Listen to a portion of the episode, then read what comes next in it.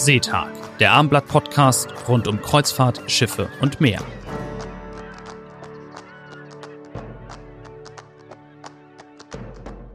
Heute geht es um Hurtigruten, die norwegische Traditionsreederei. Sie kann auf eine Geschichte von mehr als 100 Jahren zurückblicken. Angefangen hat alles mit den Postschiffen. Denn die 2700 Kilometer lange Küste in Westnorwegen muss ja bis heute verbunden werden. Längst hat Hurtigruten aber nicht nur Postschiffe, sondern auch Kreuzfahrt- und Expeditionsschiffe. An der Spitze von Hurtigruten Deutschland steht seit 2013 Heiko Jensen. Sie können ja, Herr Jensen, auf 20 Jahre Kreuzfahrtbranche zurückblicken und dort in verschiedenen leitenden Funktionen. Sie sind Deutschlandchef von Hurtigruten und seit neuestem auch Europa-Vertriebschef. Herzlich willkommen zum Podcast des Hamburger Abendblatts. Danke. Hurtigruten setzt äh, verstärkt auf Hamburg als Starthafen, haben wir ja gehört. Warum ist das Interesse der Norddeutschen an dieser Marke hier so stark geworden? Also mit Hamburg zielen wir nicht nur auf den Markt in Norddeutschland, sondern generell Deutschland. Der Markt in Deutschland repräsentiert 50 Prozent des weltweiten Passagieraufkommens. Das heißt, wir sind der stärkste Einzelmarkt hier in Deutschland. Und wir haben natürlich mit Hamburg einen, einen Abfahrtshafen, der nicht nur hier regional, sondern auch überregional sehr beliebt ist und von der Erreichbarkeit Flughafen, aber insbesondere auch Bahn, eine wunderbare Anbindung hat in ganz Deutschland. Und daher Hamburg als natürlicher Abfahrtshafen für Hurtigruten, der Postschiffe Richtung Hamburg. Wie viele auf- und absteigende Gäste haben Sie dann so in der Saison? Kann man das quantifizieren? In, in Deutschland? In Hamburg dann. Ähm, in Hamburg haben wir angefangen in diesem Jahr mit der Amundsen und hatten drei Abfahrten, a 500 Gäste, also 1500 Gäste. Wir werden im kommenden Jahr mit der Nansen, unserem Neubau, das wird dann im April von Hamburg zur ersten regulären Fahrt mit Gästen aufbrechen, haben wir sechs Abfahrten. Und dann im Folgejahr haben wir dann die Mut und die wird zehn Abfahrten haben. Das heißt, wir werden dann 5000 Gäste um und bei ab Hamburg Richtung Norden aufbrechen. Und welche Terminals sind dann in Frage? Primär, da wir ja mit den Schiffen Landstromanschluss haben, suchen wir natürlich einen Terminal, der auch Landstrom hat. Aber hier sind wir angewiesen auf den Hafen Hamburg, dass der die Terminals verteilt. Denn anders als äh, sehr viele von den Kreuzfahrten, die jede Woche kommen, kommen wir halt nur alle 14 Tage. Sie waren ja mit der Old Amundsen schon einmal hier, das neue Schiff. Ähm, das haben Sie damals in Altona liegen gehabt. Wie waren Ihre Erfahrungen mit diesem Schiff hier in Hamburg? Die Erfahrungen waren sehr, sehr gut. Das Schiff hat ja angefangen in Tromsø und ist dann runtergefahren nach Hamburg und hat den ersten Anlauf also aus Norwegen kommend. Und der Passagieraustausch, wenn das die Frage ist, war sehr, sehr, sehr, sehr gut, sehr reibungslos. Aber da wir eine Kapazität von nur 500 Betten haben und Altona ja mit mehreren tausend auch ähm, sehr gut zurechtkommt, hätte es mich gewundert, wenn es nicht so gewesen wäre. Gut, ist jetzt nochmal eine Frage danach. Also die Gäste, die an Bord gegangen sind, sind das jetzt alles Deutsche, Norddeutsche oder sind das internationale Gäste, die Hamburg auch als Starthafen benutzen? Also insgesamt haben wir auf Hurtigruten ca. 50 Prozent der Gäste aus Deutschland, rein nicht deutschsprachige Märkte, sondern rein aus Deutschland. Bei den Abfahrten ab Hamburg sind es 95 Prozent. 95 Prozent. Was bedeutet das dann für Vorträge oder Bordsprache? Ist das dann nach wie vor Englisch oder wird es dann gemischt? Natürlich wird es gemischt sein. Äh, unsere Bordsprache oder wir haben immer drei Bordsprachen. Natürlich sind wir ein norwegisches Unternehmen, sodass wir Norwegisch oder eine der, Norwegisch, der, der nordischen Sprachen sprechen. Wir sprechen Englisch und wir sprechen in allen Bereichen auch Deutsch an Bord. Das heißt also auch Vorträge, das war Ihre konkrete Frage, sowohl Expeditionen als auch auf der Küste sind deutschsprachig. Haben Sie denn mehr deutsches Personal oder auch mehr norwegisches Personal, sage ich mal, als vergleichbare andere Anbieter im Bereich der Schiffsreisen. Also man, man weiß ja, dass viele sehr internationales internationalen Staff haben an Bord. Ist das bei den Norwegern grundsätzlich etwas anders oder ist das vergleichbar? Also mit den Postschiffen, also auf der Reise von Bergen nach Kirkenes und zurück, wo wir elf Schiffe aktuell haben, haben wir rein norwegisches Personal an Bord. Das sieht auch der Staatsvertrag vor. Es mag sein, dass wir sehr wohl im nautischen Bereich auch dann, was sonst üblich ist, Filipinos oder eben nicht Norweger haben. Aber im Gästebereich haben wir in der Regel Norweger. Wir haben einige wenige Nicht-Norweger an Bord. Wir haben Schweizer, der bei uns der Expeditionsleiter ist auf einem der Schiffe. Wir haben auch einen Deutschen, der auch in Deutschland lebt. Und dann, wir haben so einen Turnus, dass man wenn man bei uns an Bord arbeitet, drei Wochen arbeitet und drei Wochen frei hat. Das heißt, der wohnt auch in Deutschland und wird dann immer für den drei Wochen Einsatz hochfliegen, dann nach Bergen und macht dann die drei Wochen an Bord.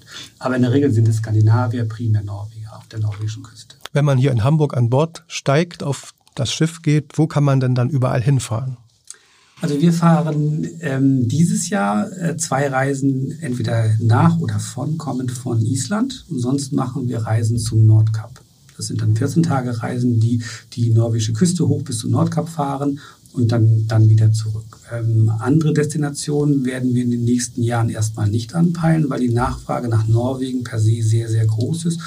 Und das ist sowohl unser Hinterhof oder unser Heimatland. Also wir kennen uns da sehr, sehr gut aus und müssen eben nicht nur die ausgetretenen Pfade anfahren, sondern haben auch so einige Perlen dann. Jetzt kommt der Werbeblock. Warum machen Sie die, warum sind diese Fahrten überhaupt so beliebt bei den Gästen, dass man die norwegische Küste mit den Fjorden entlangfahren kann? Also wenn ich jetzt weiter im Werbeblock ähm, machen darf, dann darf ich Ihnen sagen. Der Werbeblock ist natürlich nicht wirklich ernst gemeint. Nein, natürlich nicht. Es gibt natürlich Podcasts, die tatsächlich Werbung haben. Das hier ist eine sozusagen keine, keine bezahlte Werbung, sondern es ist aber eine Aussage. Danke nochmal für die Aufklärung. Ja. Ja. Nein, aber bei uns ist so, wir sagen gerne, dass wir dort anlegen, wo andere nicht mal vorbeifahren. Das ist einfach, wir haben 34 Häfen, die wir bedienen in einem Zeitraum von elf Nächten. Diese 34 Häfen bedienen wir zweimal. Und die sind ja taghell, die Nächte vielfach? Ja, im Winter sind sie ganz gut. gut klar, aber sonst im Sommer. Haben die haben wir die, die Winternachtssonne, aber diese 34 Häfen fahren wir während der elftägigen oder elfnächtigen Reise zweimal an. Das heißt, wir fahren damit ähm, über 60 Häfen an und wir fahren über 100 Fjorde an. Ich wüsste keine andere Reise der Welt, die nach Norwegen geht, die diese Vielfalt anbietet. Ist das jetzt bezogen auf die klassische Postschiffreise oder also nicht ja. die Reise ab Hamburg? Wir möchten, dass wir das noch ein bisschen differenzieren, genau. dass wir das den, den Hörern äh, erklären, was eigentlich der Unterschied nachher ist zwischen einer Postschiffreise, einer mhm. an die Postschiffroute angelehnten Expeditionsreise und den anderen Expeditionsreisen, die sie so anbieten. Das ist nicht so einfach nachzuvollziehen, wenn man sich noch hiermit beschäftigt hat, aber das werden wir versuchen aufzuklären. Gut, sehr gerne. Das wäre ja gut. Also wo ist der Unterschied zwischen einer Postschiffreise im klassischen Sinne und einer Kreuzfahrt und einer Expeditionskreuzfahrt? Dass Sie das vielleicht nochmal den Hörerinnen und Hörern erklären. Also Postschiff ist ja tatsächlich, Sie sprachen diese 100 Jahre, tatsächlich sind es 126 Jahre. Sie wissen, es fahren wir diese Küste zwischen Bergen und Kirkenes und gegründet wurde sie von Richard Witt äh, um den Seeweg von den fischreichen Gründen im Norden zu den Handelsplätzen im Süden, sprich nach Bergen, zu ermöglichen. Als, als wir diese Route angefangen haben, gab es keine Seekarten. Witt hat die Seekarten gezeichnet.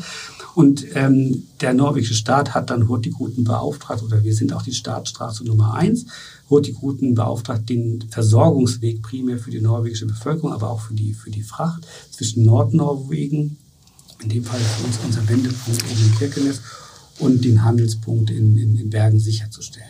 Und das machen wir auch heute noch. Dafür gibt es einen Staatsvertrag.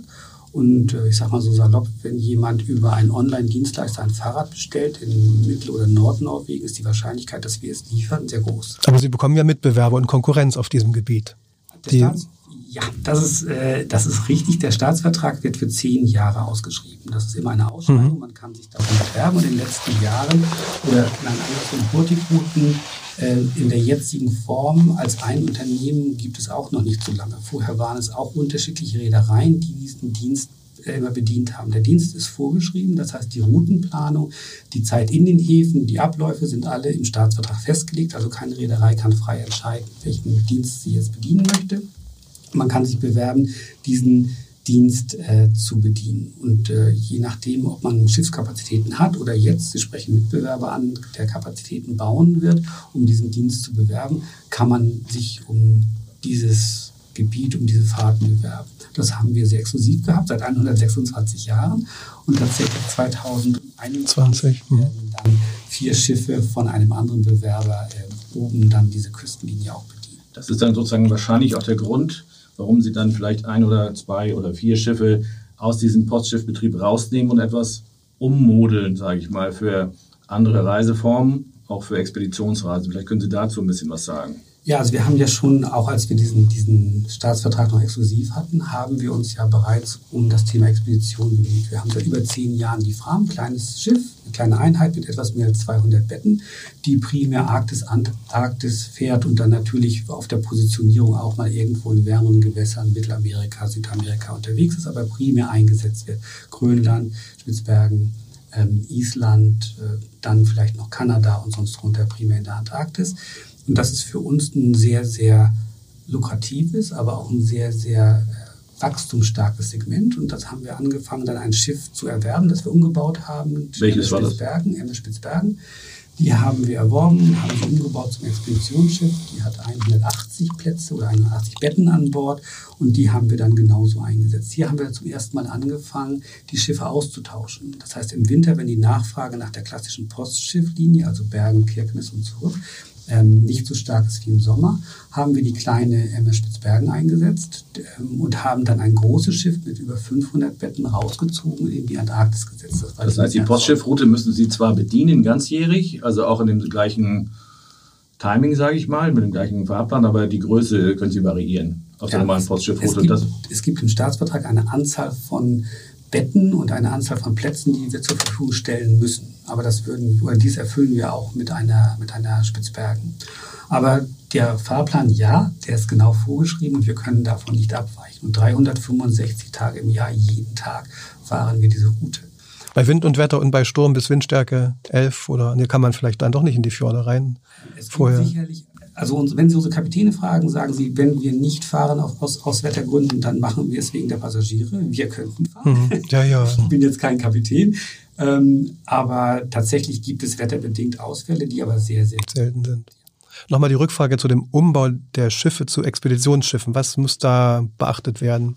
Was ist da verändert worden? Also zum einen fangen wir damit an, wir werden drei große Schiffe, die haben eine Kapazität, eine Passagierkapazität von über 1000 Menschen haben aber Kabinenkapazität, ein nee, Schiff, haben aber Kabinenkapazität, dass wir 500 Gäste in Kabinen unterbringen können. Das hat etwas mit dem Staatsvertrag zu tun, wo wir ja teilweise auch nur Kurzstrecken bedienen, wo also ein Gast nur ein paar Stunden an Bord ist, der braucht also keine Kabine. Das heißt, von Rettung, von diesen ganzen äh, Behörden und den Zulassungen können wir 1000 Gäste befördern. Die Schiffe sind also, was öffentliche Räume angeht, so dimensioniert, dass sie sehr großzügig sind. Ähm, das gibt uns die Möglichkeit, eben jetzt beim Umbau auch neue Features einzubauen. Was wir auf den neuen, extra jetzt gebauten Schiffen hier eingebaut haben, ist das Science Center. Das ist ein, ein Vortragscenter, wo wir auch einen, einen Bereich haben, Mikroskope. Wir haben dort einen Lektorenraum für Fotografie und so weiter. Das werden wir dann dort einbauen, weil bei einer Expedition ja insbesondere das Erleben aber auch das Erkunden im Vordergrund steht und nicht nur das reine Besuchen, was vielleicht bei einer Kreuzfahrt, wie sehr viele sie ja kennen, hm. doch im Vordergrund steht, entweder an Bord Entertainment ähm, oder einfach dann einen schönen Hafenspaziergang oder einen Ausflug zu machen. Und das ist bei Expeditionen deutlich intensiver und dazu zählt auch die Vorbereitung an Bord durch Lektoren und durch Expeditionsteams die Schiffe oder das Schiff, das 2020 und das andere Schiff, das 2021 ab Hamburg fahren wird. Also 2020 kommt die Friedrich Nansen, wenn ich das richtig weiß, ich glaube sechsmal ähm, ab Hamburg. Das ist ein Neubau. Und ab 2021 ähm, die MS Mord, die äh, eigentlich jetzt noch Treufjord heißt, aber auch entsprechend umgebaut wird, wie Sie das eben erklärt haben. Genau. Können Sie über dieses Schiff noch mal explizit ein bisschen mehr erzählen? Also die Mode ist eines dieser Millennium-Schiffe, das heißt, die wurden um die Jahrtausendwende gebaut, sind sehr erfolgreich im Einsatz, sehr beliebt bei den deutschen Gästen, aufgrund der Größe und aufgrund der Annehmlichkeiten an Bord.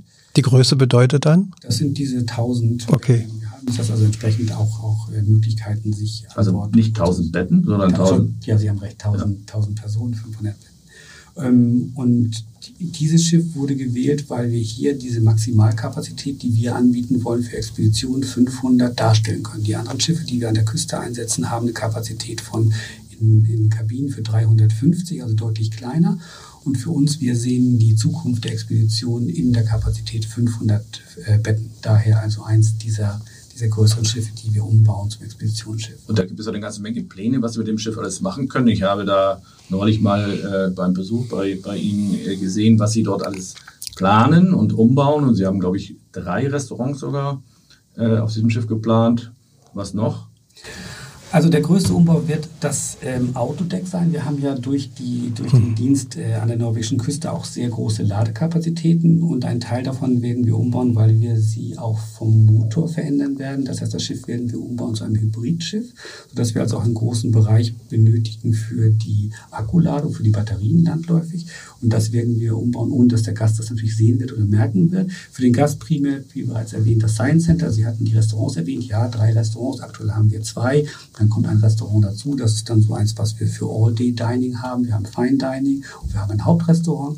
Ähm, aber sonst primär investieren wir in die Logistik des Anlandens. Das heißt, sehr, sehr wichtig und das können wir machen, weil wir auch eine Ladeklappe haben. Das heißt, bei uns ist nicht so, dass man vielleicht draußen irgendwo so eine Art Leiter runterlässt und dann die Gäste von, wenn man ein Tendern macht, von irgendeiner Plattform, die man unten dann, dann, dann aufbaut, sondern bei uns können wir durch die Ladeklappe, die wir haben, quasi auf Wasseroberfläche ein, ein, ein Tendern durchführen, was eine im Besteigen der, der, der Tenderboote oder dieser Ausflugsboote und das Thema Sicherheit eben dorthin Vordergrund. Müssen Sie denn auf der Strecke, die Sie ab Hamburg fahren, so viel tendern? Das werden wir auch anbieten, aber äh, wir werden gerade Norwegen sehr viele Häfen anlaufen können, weil ja Norwegen per se ähm, was Häfen an die eine Kapazität von, von, von unseren Schiffen aufnehmen können, sehr gut äh, ausgestattet. Haben wir schon die Gesamtzahl der Schiffe einmal genannt, die Sie haben als Reederei? Noch, noch mal, noch mal mhm. ein bisschen bei diesem Schiff bleiben.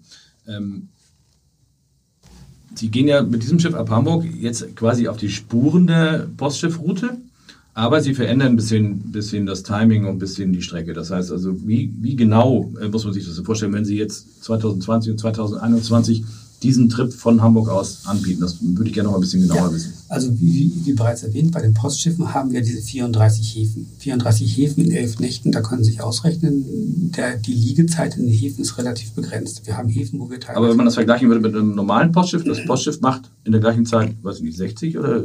Nein, 34, 34 Das ist noch das, das normale das Postschiff, Postschiff genau, verstehe. Genau. Das, das normale Postschiff macht 34 Häfen, wobei wir bis zu acht Häfen an einem Tag anfahren. Das heißt, wir sind, die Liegezeiten in Häfen sind sehr, sehr kurz, sodass die Möglichkeit, das Land, also von Land aus zu erkunden, sehr begrenzt ist. Und das wird jetzt anders bei anders. den Fahrten ab Hamburg. Hier haben wir maximal zwei Häfen, die wir an einem Tag anlaufen, haben also deutlich längere Zeiten an Land, sodass wir auch die Möglichkeit haben, und das ist ja auch eine Besonderheit, dass hier alle Aktivitäten an Land inklusive sind. Das heißt, wir sind in der Lage, dann mit den Gästen Wanderungen durchzuführen. Wir können sehr, sehr intensiv auf das, was wir besuchen, eingehen. Und das ist der Hauptunterschied zu den Postschiffen, wo wir natürlich auch einen Ausflug anbieten zum Nordkap oder auch ein Frühstück auf dem Nordkap. Das ist ja gar nicht so spektakulär, das Nordkap hört man immer wieder. Ja, für viele ist es ja emotional. Also emotional wird es sein. Haben oder auch mal unten dann die Südspitze in Afrika gesehen. Aber das ist, ähm, das ist sicherlich ein sehr, sehr beliebter Ausflug, den man, wenn man macht, äh, die wir Und stark frequentiert, muss man auch sagen. Das ist der beliebteste Ausflug, den wir anbieten. Mhm. Wie viele Schiffe sind es denn nun insgesamt, die Sie haben? Wir haben elf Schiffe, die die Postschiffe bedienen, also die Postschiffroute, das sind elf Schiffe und dann haben wir aktuell zwei Expeditionsschiffe.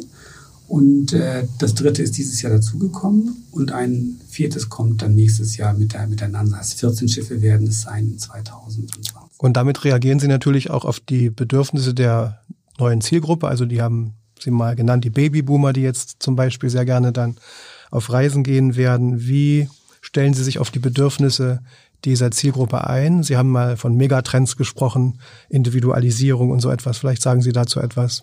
Ja, also einmal, was ich schon sagen, es gibt gegen den Overtourism, den wir auch hören, gibt es auch den Gegentrend, dass man viel individueller reisen möchte. Und da sind viele Destinationen schon schwierig, die wir so als Highlights sehen. Das heißt, die amerikanischen Nationalparks, ein Thema für Kreuzfahrt zu Dubrovnik, Venedig, braucht nicht einzugehen. Es gibt einen Gegentrend und sehr viele, gerade die Deutschen, sind reiseaffin und haben viele von diesen Highlights, die vielleicht jetzt im asiatischen Markt als Highlights verkauft werden, schon gesehen. Vielleicht einmal, zweimal, dreimal. Viele Deutschen waren mehrmals in Venedig und suchen nach etwas Besonderem und möchten sich auch weiterbilden, möchten sich einfach weiterentwickeln. Und da bieten gerade Expeditionsseereisen im kleinen Kreis, maximal 500 Gäste, eine sehr, sehr gute Möglichkeit, sich hier, ja, nennen wir es vielleicht abseits der, der, der üblichen Pfade zu entwickeln und Neu, Neuland zu erkunden. Und das ist dieser Megatrend weg von Besitz zu tatsächlich investieren in bleibende Erlebnisse oder auch Weiterbildung. Das wollen Sie aber nicht nur in Europa bewerkstelligen, sondern eben vielleicht auch in asiatischen Märkten, australischen Märkten. Da sind Sie jetzt auch inzwischen aktiv. Ja, wir haben in diesem Jahr ein Büro in Melbourne eröffnet. Wir haben früher dort einen Generalagenten gehabt, aber Australien ist ein sehr, sehr großer Markt, der sowohl im Kreuzfahrtbereich, also klassische weiße Schiffe, wie wir sie nennen, aber auch im Expeditionsseereisenbereich sehr stark äh, im Kommen ist. Die Australier gehören zu den Top 5 Nationen, die Anlandungen machen in der Antarktis.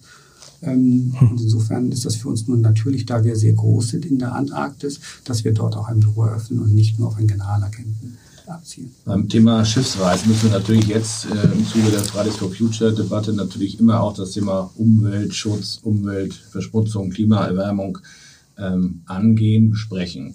Sie haben in Ihrer Flotte ja so eine Doppelstrategie, wenn ich das richtig verstanden habe. Das heißt, die einen Schiffe, die im Raum Norwegen fahren, wollen sie ein bisschen mehr auf LNG, also flüssiges Gas, umstellen und ihre Expeditionsschiffe fahren sie mit Marinendiesel. Können Sie das noch mal ein bisschen genauer ausführen, warum das so ist und was Sie für die Zukunft erwarten? Mhm.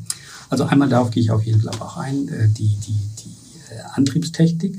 Ähm, aber neben, neben einem reinen Fokussieren auf Antrieb oder fossile Energien gibt es ja sehr viele andere Bereiche, die auch Richtung Umweltschutz sind. Also wir haben jetzt vor einem Jahr jegliches Einwegplastik bei uns an Bord ähm, abgeschafft. Also es gibt da auch keine Trinkhalme, es Trinkröhrchen mehr. Es gibt Trinkröhrchen aus Papier bei uns, also ja. Trinkhalme aus Papier bei uns, aber es gibt kein unnötiges Einwegplastik mehr.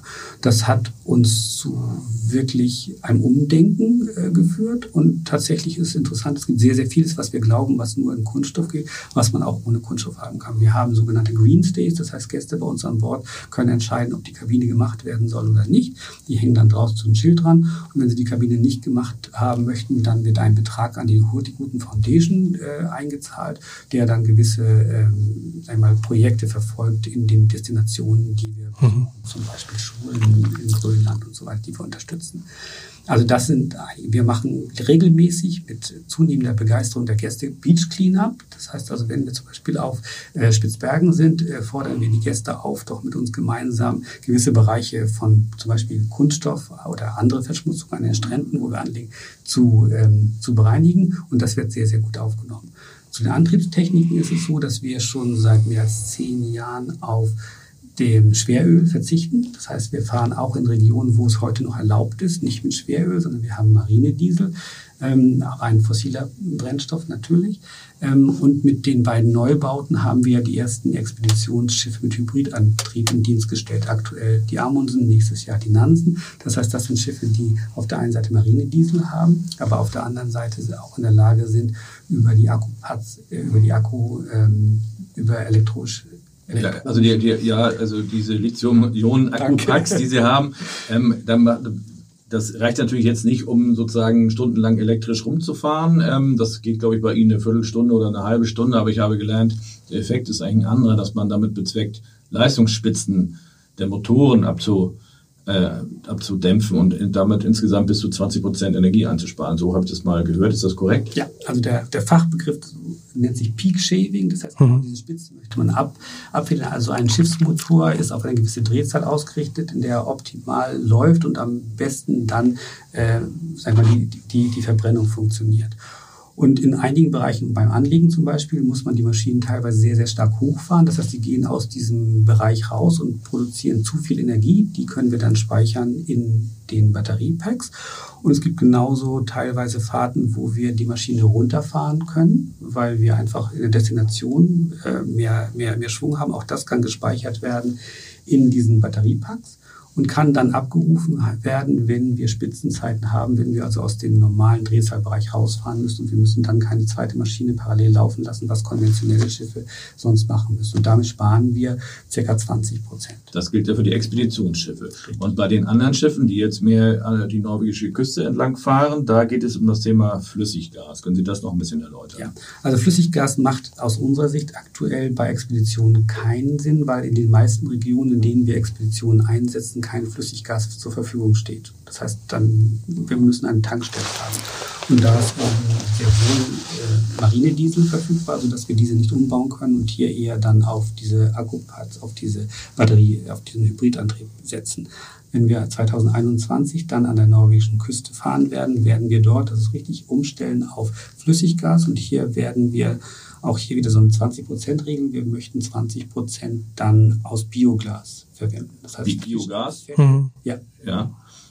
Das wird dann in Norwegen produziert oder? Das wird in Norwegen produziert. Es gibt ein, ein junges, aufstrebendes Unternehmen, mit dem wir einen Vertrag geschlossen haben. Die haben die Zusicherung, dass wir acht Jahre ähm, dieses äh, Biogas bei denen abnehmen werden. Wir bauen eine Infrastruktur auf, dass wir gemeinsam mit denen auch sicherstellen können, dass dieses Biogas dann auch dort verfügbar ist, wo die Schiffe es betreiben. Und welche Flüssiggas, welche, Flüchig, welche, welche Flüssiggashäfen äh, würden Sie dann nutzen in Norwegen?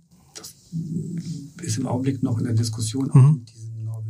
Mhm. Ja, lass mich noch mal kurz was erklären vielleicht oder noch mal nachfragen. Also Flüssiggas, LNG, das bedeutet ja erstmal, dass wenig Schadstoffe aus dem, aus, aus dem Schornstein kommen. Aber das Biogas bedeutet, dass es auch zusätzlich ähm, CO2-neutral ist, wenn ich es richtig verstanden habe. Also Ja. klimaneutral. Also Biogas wird. das äh, heißt, we- würde man es schaffen, zu 100 Prozent biologisch erzeugtes Flüssiggas einzusetzen, hätte man eine klimaneutrale Kreuzfahrt. Das ist doch korrekt. Eine weitgehend Ja, also, also dann vielleicht aber alle, alle gängigen Motoren, alle gängigen Schiffsmotoren wären in der Lage, mit Marinediesel zu fahren. Also es gibt keine, keine große Schwierigkeit, Motoren, die heute mit Schweröl betrieben werden, auch mit Marinediesel zu Aber das ist ja betreiben. normales klimaschädliches Ja, gut, aber es, ist, aber es wäre ja schon mal eine, eine deutliche Reduktion des Ausstoßes gegenüber dem, dem aktuell sehr, sehr schädlichen Schweröl. Und genauso ist es so, dass man bei, bei, bei Gas nicht unterscheiden muss, die Gasart. Es ist im Moment so, die eben ähm, angesprochenen 20 Prozent resultieren aus der geringen Verfügbarkeit. Es gibt noch nicht genügend ähm, Biogas, das produziert wird. Wir könnten auch, wenn es verfügbar wäre, zu 100 Prozent Biogas fahren. Ja, aber es wird ja der Kreuzfahrt auch vorgeworfen, man würde eine, äh, eine Technik benutzen, die sich nicht äh, reformieren lässt. Das scheint aber nicht der Fall zu sein, sondern äh, dass man LNG-Technik als Übergangstechnik tatsächlich benutzen kann, um hinzukommen zu einer halbwegs klimaneutralen Kreuzfahrt. Das ist doch richtig. Ja, also einmal vielleicht generell, ich finde, dass etwas angestoßen wurde schon seit geraumer Zeit, dass Reedereien sich Gedanken machen, wie die Zukunft aussehen kann. Einige setzen noch immer auf, wie eben erwähnt, auf, auf, auf Schweröl, einige haben sich jetzt schon Richtung Marinediesel entwickelt. Das heißt, es ist sicherlich ein Umdenken, was ich so beobachte in der generellen Seereise. Und wir betrachten uns als jemand, der ja vielleicht als Vorreiter oder wir möchten eher Teil der Lösung sein. Das heißt, wir beteiligen uns an neuen Möglichkeiten, unter anderem Hybrid. Es ist nicht gesagt, dass Hybrid tatsächlich dann final der Standard ist, der auf Seereisen angewendet wird. Aber zumindest ist es besser, als äh, die Hände in den Schoß zu legen. Und äh, wenn es neue, bessere Antriebsmöglichkeiten gibt, möchten wir sicherlich ganz vorne mit dabei sein. Wissen Sie denn, woraus dieses Biogas hergestellt wird in Norwegen, was dann die Grundlage sei? Aus Fischabfällen. Also ja, zu einem Ja. großen Teil tatsächlich aus Fischabfällen. Fischabfällen. Okay, ist ja interessant. Fisch, Fischköpfe, Fischköpfe können mit Fischköpfen auf Reisen gehen, sozusagen. Das heißt, Den Slogan sehe ich schon vor mir. ja, aber das, das würde ja auch für die Mord dann auch gehen, habe ich Ja. richtig Ja. Das ja. Das ist ja wirklich eine Innovation. Entschuldigung, die Mut, nein, die, die, die Mut, die Mut ja. Das heißt, der Mut hat dann, den, sowohl hier kann sie, in, in Hamburg kann sie Landstrom nehmen, als Ja. auch sie hat diese 20 Prozent. Also ja, die hat die Batteriepack, aber sie hat nicht, nicht die Gas, ja, äh, weil sie auch sozusagen. weltweit eingesetzt Ah, ja, werden verstehe. soll und äh, da können wir nicht nur Nee, auf- verstehe. auf- auf Also dieser Slogan ist dann leider nicht möglich. Nee, das, also für dieses Schiff geht es nicht und also leider gibt es keine Es sei denn, der Fischkopf fährt, fliegt äh, nach Norwegen und macht dann eine klassische das wird dann vielleicht auch nicht gut. So Sie schauen ja bestimmt auch, was die Mitbewerber so machen. Im Kreuzfahrtsegment, wer sind denn für Sie die ernstzunehmenden Mitbewerber? Also wenn wir uns die norwegische Küste, also Postschiff anschauen, wüsste ich keinen Mitbewerber, der diese Reise so anbietet, weil es auch per, per, per, per Gesetz keine Möglichkeit gibt. Also man muss diesen Staatsvertrag haben, um diese Reise so anbieten zu können. Also kein anderes Unternehmen ist in der Lage, diese Reise anzubieten. Bei Expeditionen gibt es sehr viele primär internationale Mitbewerber, die wir uns anschauen. Da gibt es französische Mitbewerber, natürlich amerikanische Mitbewerber. Das größte Segment ist im angelsächsischen Bereich unterwegs. Das heißt also gezielt auf amerikanische, britische Gäste. Und äh, für Deutschland ähm, gibt es einen Anbieter, der es rein für Deutsche anbietet. Nämlich, Ein Hamburg ansässiges Unternehmen. man könnte sagen, es könnte sich um Hapag-Lloyd handeln, Ja, wir wollen es nicht sagen. Und Compagnie de Ponant, ist das auch für Sie ein ernstzunehmender Mitbewerber oder ist das dann doch eine andere Liga? vom, vom äh, eine andere Liga, Sie meinen, weil die jetzt eher in Richtung Ultra Deluxe Butler Service Hm. Edition anbieten. Hm. Also da sehen wir uns sicherlich nicht. Also in unseren DNA und auch wenn man die Postschiffe sich anschaut, ist wirklich ganz fest, dass wir eher den Fokus auf Erlebnis setzen als auf Etikette an Bord. Was jetzt nicht negativ sein. Mhm. Es gibt sicherlich sehr viele Gäste, die auch, die sprachen Ponant an, die das sehr, sehr schön finden und die möchten dann auch mit Smoking und mit Kaviar und Champagner in der Antarktis das machen. Das möchte ich Mousse au Chocolat vielleicht auch. oder Mousse au Chocolat, weil es Franzosen sind. Ähm, ist aber nicht etwas, was wir machen. Insofern sehen wir, die Art der Expeditionsreise, die dort angeboten wird, nicht in Konkurrenz zu dem, was wir machen. Wenn Sie das Fahrtgebiet sich anschauen, nehmen wir Antarktis, natürlich, dann sind es Mitbewerber. Warum? Wenn Mhm. Sie, wenn Sie Norwegen-Reisen nochmal betrachten, sage ich mal, ähm, ist eine Norwegen-Reise eigentlich per se teurer als jetzt eine, eine Fahrt woanders hin, weil Norwegen generell sehr teuer ist und weil Sie auch sage ich mal, norwegische Kostenstrukturen haben oder wie, wie sehen Sie das? Äh, also was, wenn man jetzt ein bisschen auf die Preise guckt, einer, einer Reise mit Hurtigruten nach Norwegen, ab Hamburg zum Beispiel. Also verglichen, verglichen sage ich mal, mit einer klassischen Kreuzfahrt. Hier fährt ja MSC, es fährt AIDA, es fährt TUI Cruise, es fährt ja von Hamburg auch Richtung Norwegen oder Nordland, aber eben nicht auf so eine Art, wie Sie das machen. Vielleicht Mhm. nochmal ein bisschen der, der Unterschied. Also es sind ja ganz viele Aspekte. Also einmal, Sie haben angesprochen den Kostenfaktor. Und natürlich ist es, wenn ich ein Schiff mit philippinischer Crew habe, das vielleicht unter Panama-Flagge fährt, habe ich eine ganz andere Kostenstruktur als bei uns. Wir fahren unter norwegischer Flagge und haben norwegische Angestellte und die norwegischen Gewerkschaften verhandeln mit uns die Gehälter unserer Angestellten. Dadurch habe ich per se eine ganz andere Kostenstruktur. Ähm, und äh, daran wird sich auch für uns, was diese Küste angeht, das Postschiff nichts ändern, weil das alle im Staatsvertrag festgeschrieben ist. Können Sie das mal ein bisschen benennen? Was kostet denn so eine Fahrt ab Hamburg nach Norwegen, 14 Tage? Ähm, wir beginnen so um die 4000 Euro Pro für Person. eine 14-tägige Reise, ja, ähm, die dann hoch bis zum Nordkap geht. In einer Außenkabine. Sie haben ja nun in verschiedenen Unternehmen auch schon gearbeitet, bei Costa zuletzt. Äh, Was ist denn so der Unterschied in der Unternehmenskultur? Wie sind die Norweger so als Geschäftsleute drauf? Sie sind bestimmt Leute, die arbeiten, um zu leben und nicht wie die Deutschen vielleicht leben, um zu arbeiten? Fragezeichen. Und wie waren so die Costa-Leute drauf? Also das, ich möchte jetzt eigentlich keine, keine, wie soll ich sagen, keine Prototypen bedienen. Also bei, in Norwegen wird generell so eine äh, Work-Life-Balance äh, sehr darauf geachtet, was eine ganz andere Art ist, als wie Sie es eben erwähnt haben, in Deutschland haben. Ich würde aber nicht sagen, dass Italiener jetzt vielleicht deutsche Farniente sind. Äh, Da muss man auch unterscheiden. Und ich glaube, es gibt in jedem Land ähm, solche und solche Typen. Also so eine, so eine Pauschalisierung, dass alle Norweger jetzt äh, eher Richtung Work-Life sind und alle Italiener vielleicht deutsche Farniente und wir, und wir die Dolce Vita. mit Regeln durch die Gegend laufen. Das stimmt doch, ne? Das habe ich nicht muss ich sagen. Aber Sie fühlen sich dann auch wohl in dieser Unternehmenskultur, in der Sie gerade sind, ne? weil Sie auch Gestaltungsspielraum haben. Also ich denke, dass generell für ein Unternehmen zu arbeiten, das sich so mit dem Thema Umwelt auseinandersetzt, in dem, ist etwas, was sehr selten ist und das finde ich sehr, sehr schön. Ja. Aber es ist ja so, dass viele Anbieter, so, so wie Costa, letztendlich gar kein Italiener ist, sondern ja im Prinzip eine Tochter eines amerikanischen Konzerns, ist ja Hurtigruten inzwischen auch im Besitz eines Investors, ähm, wenn ich verstanden habe. Was ist das eigentlich für ein Investor? Ist das jetzt ein, ein Norweger oder ist das ein, ähm, ein Konsortium oder ist das gar nicht so publiziert? Ähm, doch, das ist publiziert, das kann man auch nachlesen. Das ist ein, ein Private Equity Unternehmen, die sich aber im Operativen nicht einbringt. Das heißt, Aber ein norwegisches oder ein amerikanisches? Ein britisches. Ein britisches. Ja. Aber das heißt, sie machen jetzt keine Renditevorgaben, sag ich mal, die so hart sind, dass sie tagtäglich in Schweiß ausbrechen. Ich glaube, man muss unterscheiden. Es gibt ja Unternehmen, die so ein Shareholder Value sehr im Fokus haben und es gibt Investoren, die eine langfristige Strategie verfolgen. Ich kann nicht sehen, dass wir ein Shareholder Value Attitude haben bei Hurtigruten, sondern, und das sehen Sie auch in, in, in eine Investition in die Flotte, Umbau in die Flotte. Ähm, alleine, dass wir jetzt die Schiffe umbauen Richtung ähm, oder neue Schiffe bauen mit, mit Hybrid oder, oder, oder in Gas investieren. Das würde ja jemand, der Shareholder Value, also Quartalsergebnisse irgendwo auf im Fokus hätte, nicht unbedingt machen. Aber nochmal, das, das, das Management bei uns ist, ist rein norwegisch. Ja, ich muss gerade überlegen, ob es skandinavisch, nein, es ist auch primär norwegisch. Haben Sie denn beruflich gesehen auch Gelegenheit oder die Pflicht, an Bord der Schiffe zu gehen? Bestimmt, aber äh, nun eben nicht aus privaten Gründen? Also ich würde sehr gerne mehr reisen. Ja. aber Ich muss leider an, an, an Land arbeiten, aber ich freue mich. Montag gehe ich nach, äh, nach Norwegen und werde in Tromsø dann die Nordlys besteigen.